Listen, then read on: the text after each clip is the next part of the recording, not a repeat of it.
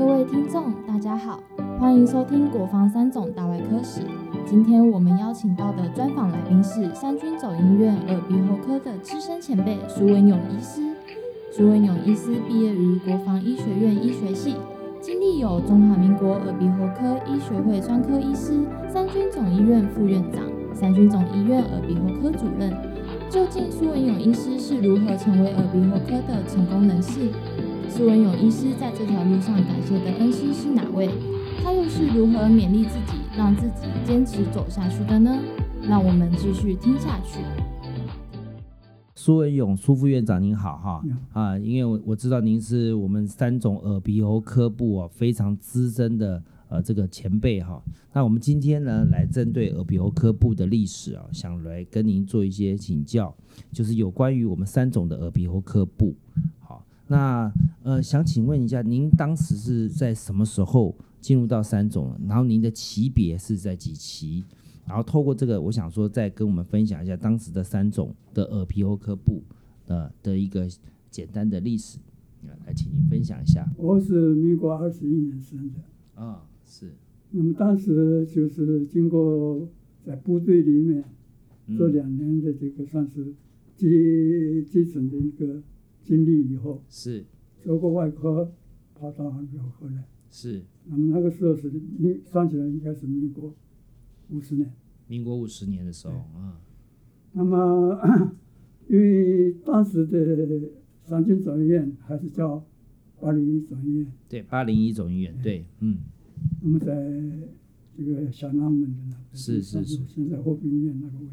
对。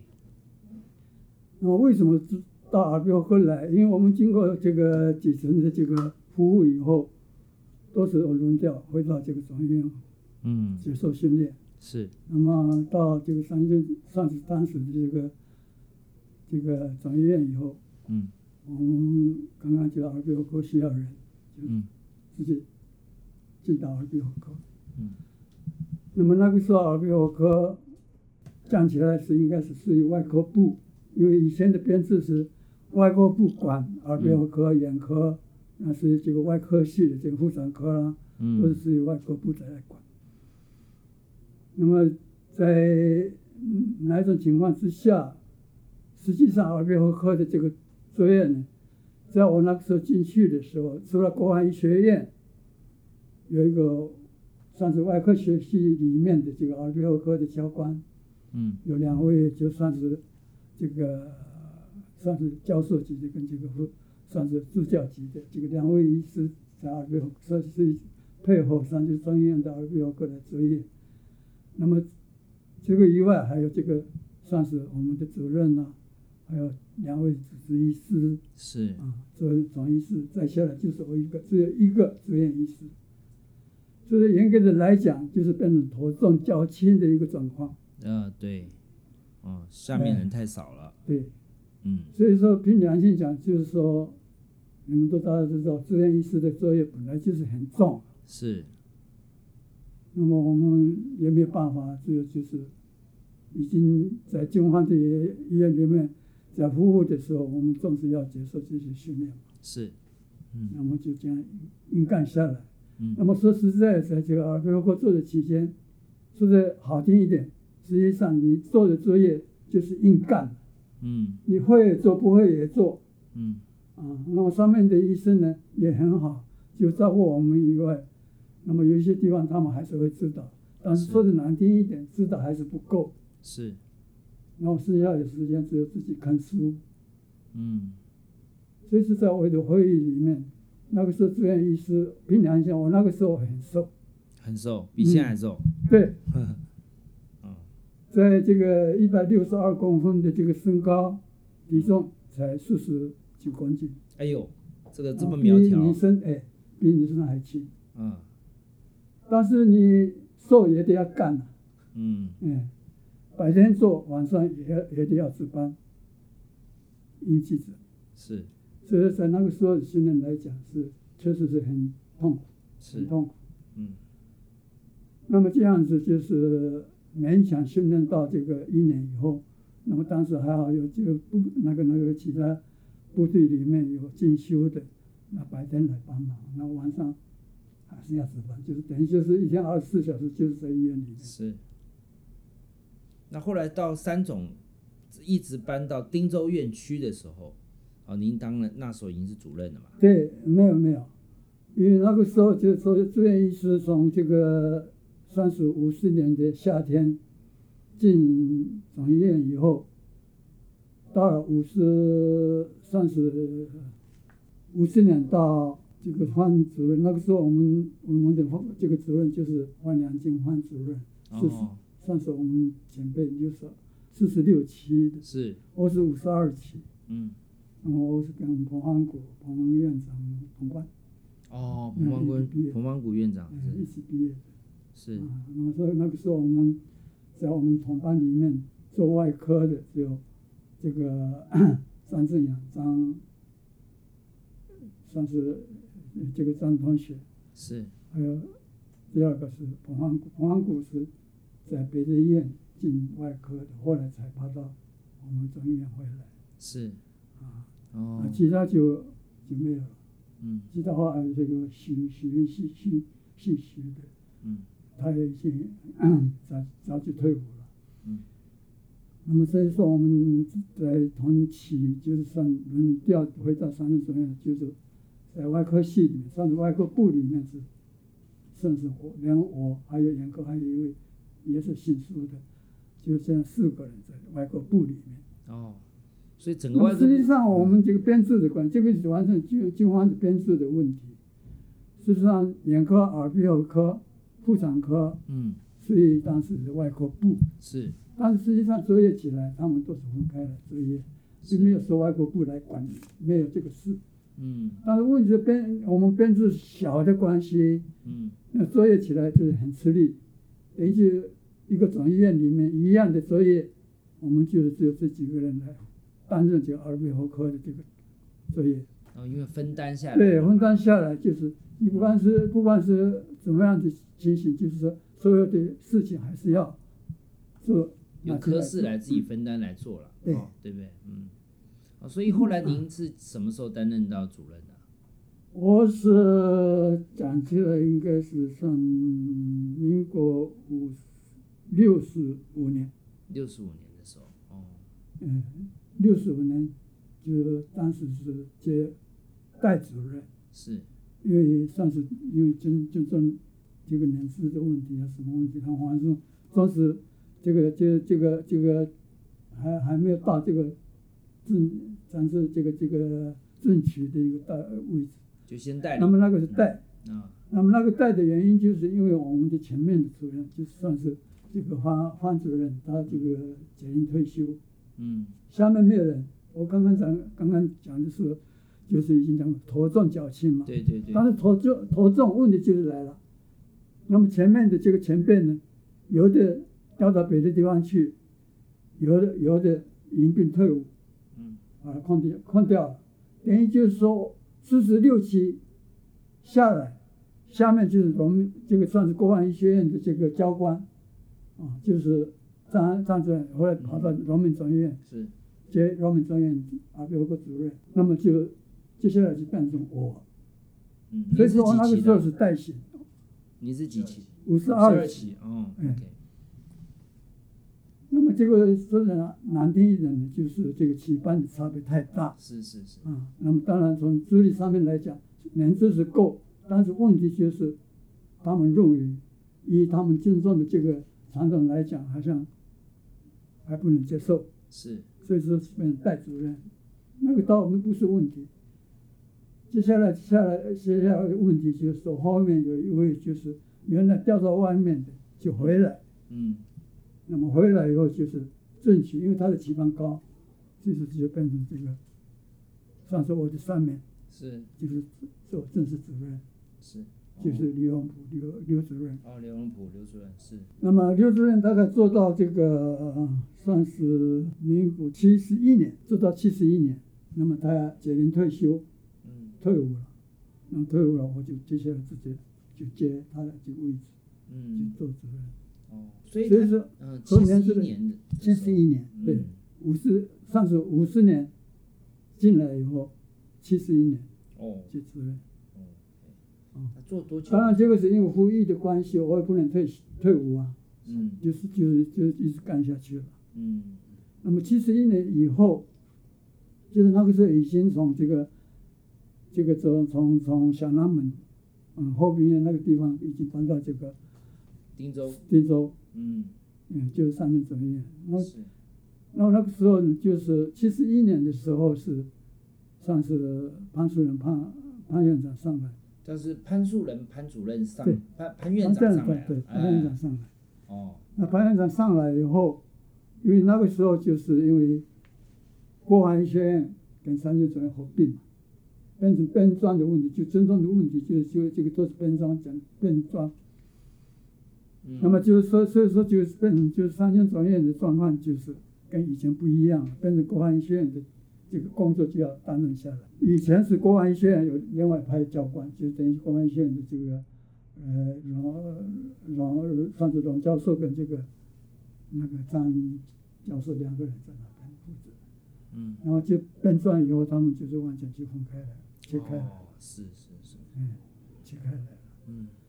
那所以说你原原来就是后来就是我接主任以后，到了这个一直一直做的那个是潘院长，有一段时间就是兼公安医学院院长，然后又回来做三军专院院长。嗯。那么就是开始要计划我们三军专院要搬到瑞湖来，嗯，哦嗯，开始规划三军专院就瑞湖区的一个规划。嗯那个时候就一个团队，就是专门就是这个这个三线责任医院改建委员会里面的这个工作，就我们那个时候是我还有这个李李李先凯，嗯。这个马院长，啊，是是嗯，是，我们几个算是我们的老老算是老大哥们跟这个学弟就是或者一起，他们一天到晚就开会，一天晚上就研究这个这边的事情。所以当时这个汀州院区搬到内湖院区的时候，你也是跟他们一起协调这个耳鼻喉科部搬过来的事情。呃，搬的时候，我们那个时候我已经退伍了，哦，是，哎，但是搬以前搬以前那个正在协是以前。的规划，就是嗯设计啦，还有一些甚至内部的一个作业问题啊，啊，对是将来怎么运作啊。是，那么，当然这个是我们在这个行政上面做这个样子。那么最大的问题，三军专院的最大问题，我在那个时候在训练的过程当中所遭遇的问题，还不是这个行政的问题。嗯，那是什么问题？实际上呢，应该讲起来是还是实际工作业的问题，实际工作的问题。哦，实际工作的问题。哎，因为我们严格的来讲，以前这个因为军军装编制啦，还有讲讲到一些甚至于训练的问题啊，是是，那么所以说严格的来讲，我们所接受的这个，不管是实验到的这个设备，嗯。呃，这样的人员，嗯。呃，甚至我们说能够接受到的一些教育训练的问题，嗯，这个都是变成我的负担。嗯。我刚才讲过，我的前辈说的难道我上面是空的，嗯。那么下面的人呢，又出了问题，就是说，下面进来的实际上是每人都要进来，但是最大的问题就是十年服役的这个退役的问题。他们那个时候很多人都不不想干医生了、嗯，所以不是不想干病了，所以说他们到了这个年龄，可以退，马上就走了，他不干了。不想留在医院空了。嗯。跟说我是一个办工作的一个明星一样，就是经过那么多人的训练才做主任，但是主任的下面就是空的，嗯。所以我一直就吸收年轻人，一直在训练，一一天到晚就我几乎是那个时候，我就就是说话的精神都是在完了医院的这个所有的临床工作了上面。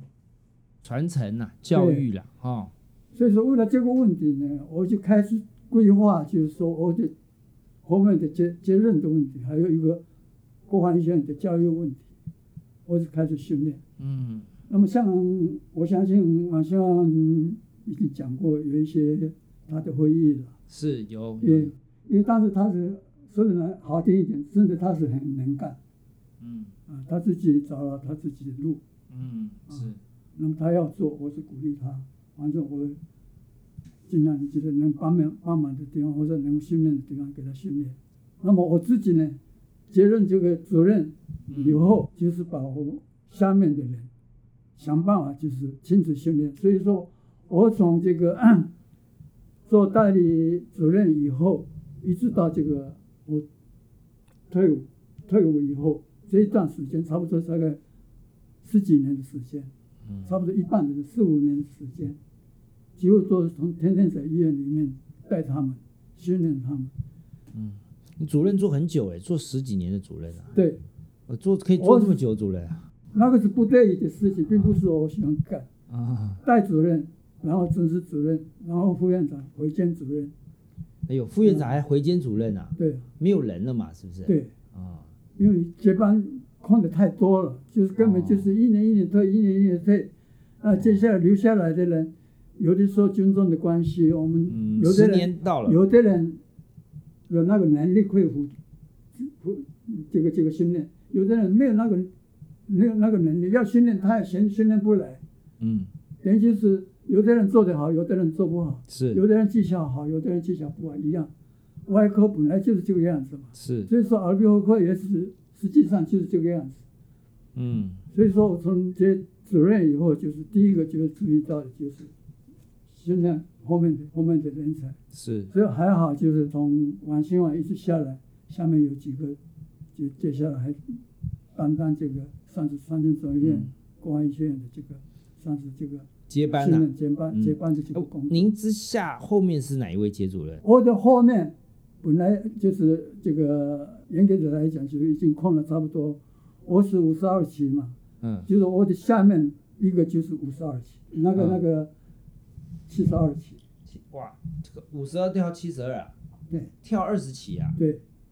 那那二十期，但是中间有几个。是有，算是有点点，那个点点也是差不多，差了这个十十六期、十七期。是是是，断层太严重了。对，断层太严重了。嗯。那断层严重，问题就就就是在这个地方。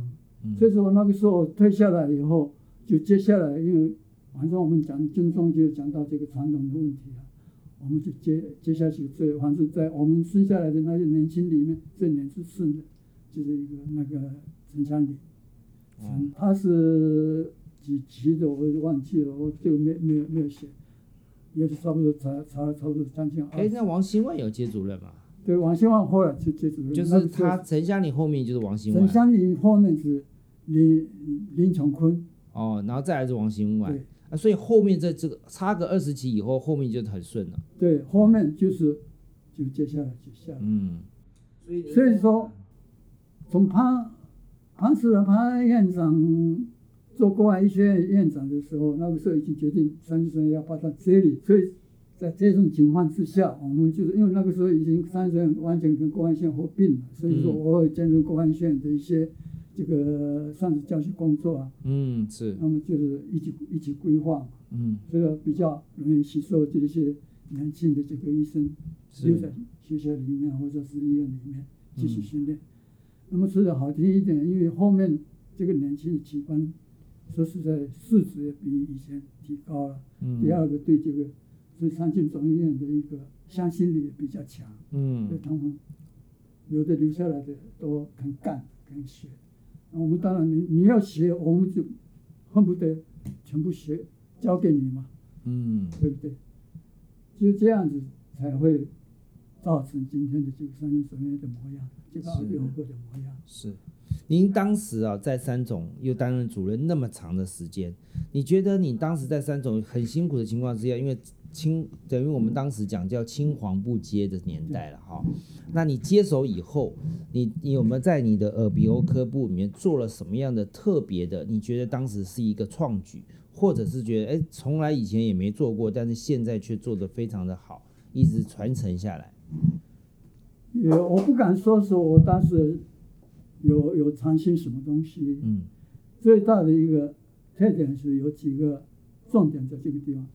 第一个就是说，我们耳鼻喉科以前做耳鼻喉科的时候，就是打基础的一个，算是一个住院医师进来以后的一个头三个月的一个初步训练。哦，这个很超啊！那个王新万说，这个简直不是人做的。初步训练，哎，那 再下来就是说实际的这个临床作业。嗯那么实际的临床作业就是要看你训练的状况。嗯但是问题就来了，就是刚才我讲过，就是有的很喜欢学，有的比较偷懒。对，在这种中间，当然我们或多或少还是会发生一些训练上的一个，哎，就是一个青黄不接的一个。对对，这个问题很严重。对因为当时我嗯特别听到王兴万王主任特别讲到哈，他这是传承您当时对他们严格的训练，所以他也以非常严格的训练新训练新的这些 intern。结果后来有一次他被院长叫去了，为什么？太严格了啊！所以他但是他就拿你出来当挡箭牌。他说，因为我们这是承袭我们的苏副院长当时的这个教育，所以我们这样做的。好，所以听说您当时的教育跟治军严谨啊，很严格啊，是不是？呃，我不敢说我多严格，我就等于就是以身作则，嗯，以身作则，呃，是因为在我的作风里面，从不迟到，是，宁可先到，嗯啊不管开会、教学，或者甚至于到这个开刀，或者是不管是工作什么东西，都是这个样子。是，第二个，以以公为先，等于就是你只要公家的工作没有做完以前，我绝对不会。是，但是你家总是要顾啊。啊，是啊，那么我曾经在这个主治医师在代行这个这个责任以前，曾经也给这个这个我们的这个算是我们的老师是，带去骂骂过。我。啊，你说到现在，因为那个时候我已经在这个三星学院待了十几年了嘛，是，他说到现在你还没有出去这个这个国外训练。啊，是，我说对不起，我说的难听一点，我实在没有时间去学我外语，我外语很差。嗯。那一凭着我现在我的能力讲，我都是说讲日语的。嗯。我在国外训练的时候也是在学日日文，日文，啊，我国那个日日文的这个以后的学生一大堆，嗯。都是能日文，我不念英文。那么毕业以后，我自己申请这个是什么阿贝科学的这个算是会员，看啊那个日本的阿贝科医学会的这个杂志。所以说你是凭良心讲，因为国外的杂志那个时候很少，嗯能够看到的日本杂志比较多。那个那个时候因为很多这个这个台湾台湾翻版的那个翻版书很多嘛，嗯很容易买得到。那么外面开业医生呢，他们几乎都是买日文的书是，看嘛。嗯那我们还还可以买得到，那个时候还可以杂志啊什么的还可以买得到。所以说我几乎都是看日文的杂志啊，什么东西都是新的东西都是看日文的多，英文的反而少一点，因为英文进来的少嘛，我们根本就没有没有机会说是一天到晚看英文的东西。嗯，您当时在那个耳鼻喉科部啊，您都在看日文的东西啊。那呃，您在您自己在专长在，因为我们我们知道耳耳鼻喉科它耳鼻喉嘛，对不对对？你自己最擅长是哪一块啊？我是刚开始是做耳朵，耳朵，嗯嗯，听力这一块，对听力。所以说我的第一篇论文就是写这个这个我们的这个听力这中耳个中耳炎。这个、鼓膜鼓膜整形术，这就是中耳整形术。中耳整形术这一块，哦，是，所以说那个时候是这个这个中耳的这个算是我们这个中耳炎的这个手术很很盛行嘛。是是是，那么 我自己就是因为我在三院的这个设备来讲，那个时候我们没有有这个整套的这个啊，对，预算有限啊，是是整套的器器械，所以我就去想办法。啊，对听说你自己自己拿就去让到那个牙科。啊那个那个技工室里面自己找材料，自己去做我想用的那一些细的这个器械。是，那么所以说，我那个时候就是这个这个以前有河南英雄嘛，嗯。那么就当时就是正正经担心过这个算是国军英雄，嗯。那么就因为设计这些东西以后，直接把它用来我们的这个病人的身上。嗯。啊，就造成这个等于就是说的难听一这种设备做不到的事情。是，嗯，所以说那个时候我刚开始做中耳，后来我慢慢这个这个把中这个这个兴趣改变到这个鼻窦炎的这个算是鼻子方面的这个中耳炎到鼻窦炎，啊啊是哦，哎，当时你是看书就自己想知道就知道怎么做，还是你是怎么突然间会有这样的这个做这个手术我我是除了看书以外，我是实实际看了这个鼻子里面的状况以后，我认为应该是这个观念要建立起来。哦，那。大概哈，我我大概了解您在整个在耳鼻喉科部啊这这一段很重要的一些历史啊，跟这个整个从临床到给我们这些新进的耳鼻喉科，还有整个大环境的改变。啊，非常感谢呃苏副院长给我们的这个指导哈，非常感谢您今天接受我们的访问，好，感谢您，感谢您，谢谢辛苦。